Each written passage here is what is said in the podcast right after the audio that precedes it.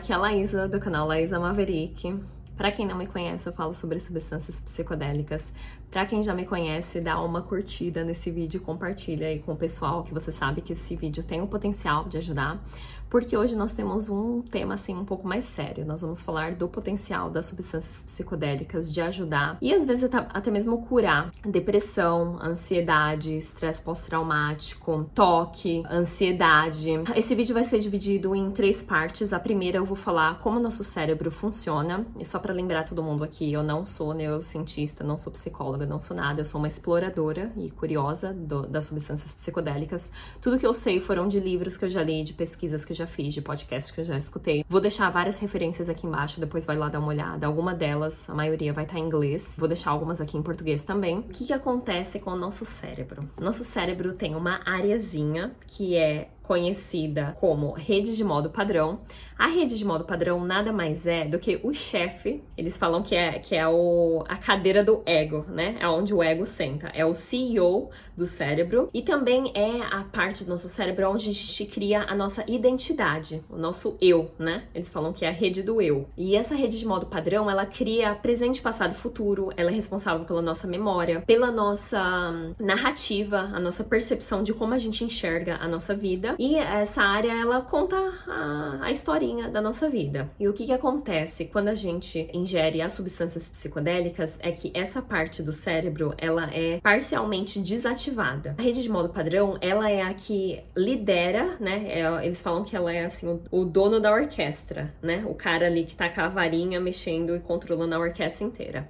E o que acontece é quando a rede de modo padrão é parcialmente desativada, né? A atividade diminui, todas as outras áreas do cérebro que eram comandadas pela rede de modo padrão, elas começam a conversar entre si. Então é como se o chefe saísse e os ratos fizessem a festa. Então todas essas áreas que não se conectavam antes, ou era, elas tinham uma conexão assim limitada e mais rígida, essas outras áreas começam a se comunicar. O que acontece quando essas áreas começam a se comunicar é que o cérebro ele cria neuroplasticidade, que esse é um dos benefícios dos psicodélicos.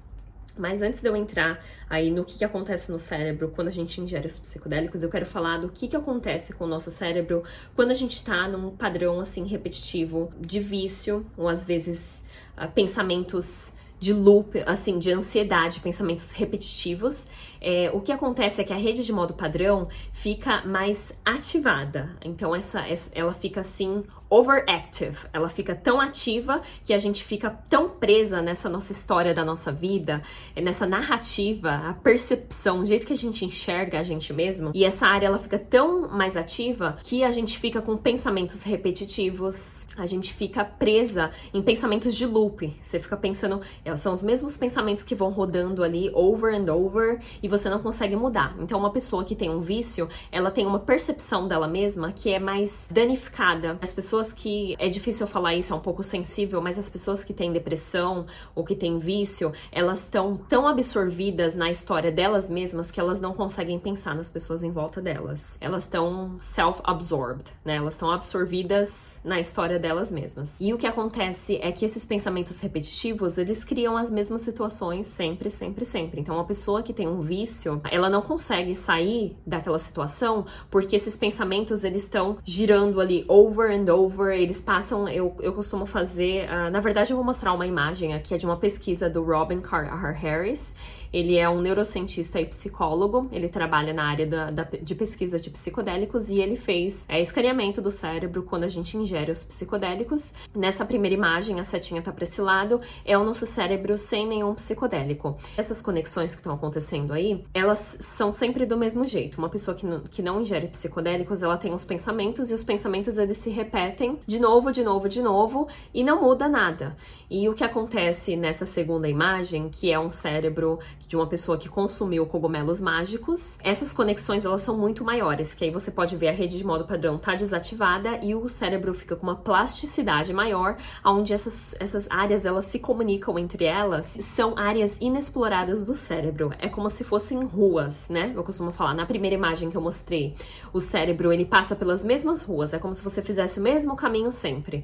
Então, todo dia você tem sempre os mesmos pensamentos. Uma pessoa que tem vício, por exemplo, ela tem os mesmos pensamentos sobre ela mesma e é isso que faz ela ficar presa ali. E nessa segunda imagem, são novas ruas que estão sendo criadas, aonde você está explorando partes do seu cérebro que nunca foram exploradas. E o que, que isso gera? Gera uma nova percepção sobre quem você é, uma nova narrativa sobre a sua vida. Você começa a perceber a sua vida diferente. É exatamente aí que está o benefício dos psicodélicos. Você gera um novo eu, é por isso que muitas pessoas experienciam a morte nos psicodélicos, é que realmente o que está acontecendo é uma morte do antigo eu. E é muito difícil porque a gente é tão apegada à nossa história, é uma parte da nossa identidade, que aquilo pode sentir como se a gente estivesse morrendo. Aquela parte de, da gente morre e uma nova parte ela surge. E nos psicodélicos essa, isso também pode ser alcançado através de meditação, só que através de meditação leva muito mais tempo e tem até respiração que dá para fazer. Tem várias formas de atingir essa diminuição da atividade da rede de modo padrão. Mas voltando para essa imagem, o cérebro ficou um pisca-pisca, tudo se conecta e a gente começa a ter uma visão melhor. Por quê? Esse, eu costumo falar que o psicodélico, o cérebro sem psicodélico, você tá indo por uma rua e quanto mais você passa naquela rua, mais o caminho se afunda. Aí você passa, uma pessoa que tem um vício, tá? todo dia ela tem aquele pensamento, ela passa naquela mesma rua, o caminho vai afundando e quanto mais ela passa, mais o caminho afunda e menor é a possibilidade dela mudar aquilo. Enquanto os psicodélicos é como se eles jogassem areia em tudo e você começa a enxergar e você vê que você pode, tem possibilidades infinitas, que você pode passar por qualquer lugar. E essas são as conexões, as novas conexões que são geradas e a neuroplasticidade é que o seu cérebro ele fica mais flexível. Como a rede de modo padrão, o chefe está quieto, essas outras áreas começam a se conectar e essa é uma conexão que acontece permanentemente. O álcool, por exemplo, se eu vou pegar um exemplo aqui, uma pessoa que tem um vício vício no álcool, ele também desativa a rede de modo padrão, mas ela desativa momentaneamente, né? Só com, quando a pessoa tá bêbada. E depois ela volta ao normal. E ela volta ao normal de maneira pior, porque o álcool ele danifica o corpo e ele também mata os neurônios. Então, uma pessoa que tá presa naquele pensamento, ela tá afundada ali, com a, a saúde dela é, danificada, ela vai ficar, o carro fica ali parado. É como se ela nem andasse naquela rua. Enquanto os psicodélicos, eles proporcionam um novo eu. Você começa a se enxergar de uma nova maneira, porque você perde aquela percepção antiga que você tem. E essa é a neuroplasticidade, né? São essas conexões que são geradas. Ao invés de você ir por aquelas mesmas ruas que você ia antes, você começa a explorar caminhos inexplorados e começa a experienciar áreas da sua personalidade que você nunca tinha experienciado. E uma coisa muito importante de lembrar é a forma como os psicodélicos curam é através da experiência mística, é através da experiência da transcendência do eu. Se a rede de modo padrão super ativada, ela gera uma absorção em você mesma, naquela mesma história que você sempre viu sobre você, aquela mesma percepção que você teve sobre você, os psicodélicos eles vão te mostrar que você não é só aquela identidade. É a gota que volta para o oceano e muitas pessoas, algumas pessoas têm experiência com ah, eu experienciei que eu era o universo inteiro. Algumas pessoas, muitas têm experiência de que elas eram Deus, que elas eram algo maior que elas mesmas e, é, e essa é a transcendência do eu que os psicodélicos proporcionam. É através dessa experiência mística, tanto que muitos estudos provados que as pessoas se curaram ou melhoraram muito de depressão, vício e de todos esses transtornos foi por conta da experiência mística, foi por conta dessa experiência com Deus, com Jesus, com, com Shiva, seja lá qual é as crenças das pessoas. E eu vejo muito isso, é porque a ciência ela ainda fica ali muito limitada em como explicar essa experiência mística. Para mim, nada mais é do que o contato com a nossa força maior, com a essência de quem somos. A gente transcende a nossa nossa identidade, o nosso ego. Como o chefe sai, a gente consegue experienciar como se a gente fosse o todo. E uma vez que eu já vi muitas pessoas que são viciadas em álcool ou tabaco, elas viram: não, eu vi que eu sou Deus, eu sou todo, eu sou todas as pessoas em volta de mim, eu sou o universo inteiro. Por que, que eu vou me acabar fumando um cigarro? Por que, que eu vou me acabar bebendo álcool? Por que, que eu vou acabar com o meu corpo? E elas veem a preciosidade da vida, porque elas veem que o Deus não tá fora delas, o Deus tá dentro de cada um de nós. E as experiências místicas principalmente a ayahuasca na minha vida.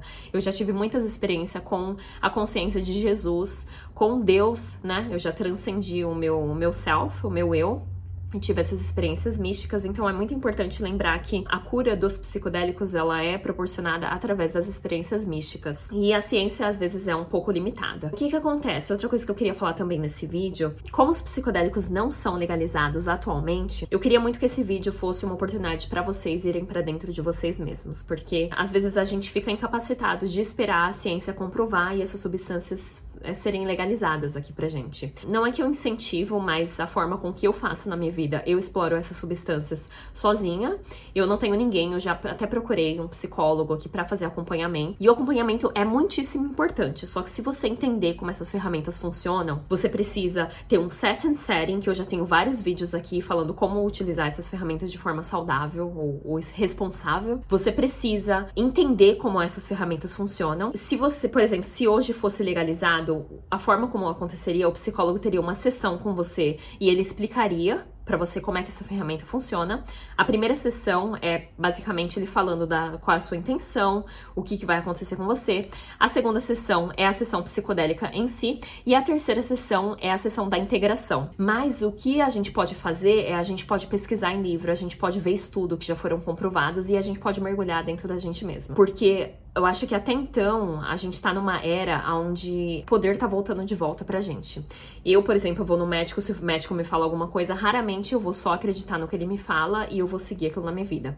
Eu vou ir atrás, eu vou ler livro, eu vou ter uma opinião de algum segundo médico, eu vou ver alguma é, saúde holística. Não que eu incentivo, que eu não quero ser responsável por vocês aqui, mas eu acho que o poder já, já esteve muito fora da gente. O médico fala pra gente, a sociedade fala pra gente, a igreja fala pra gente, os nossos amigos, as nossos familiares, todo mundo fala pra gente o que, que a gente tem que fazer.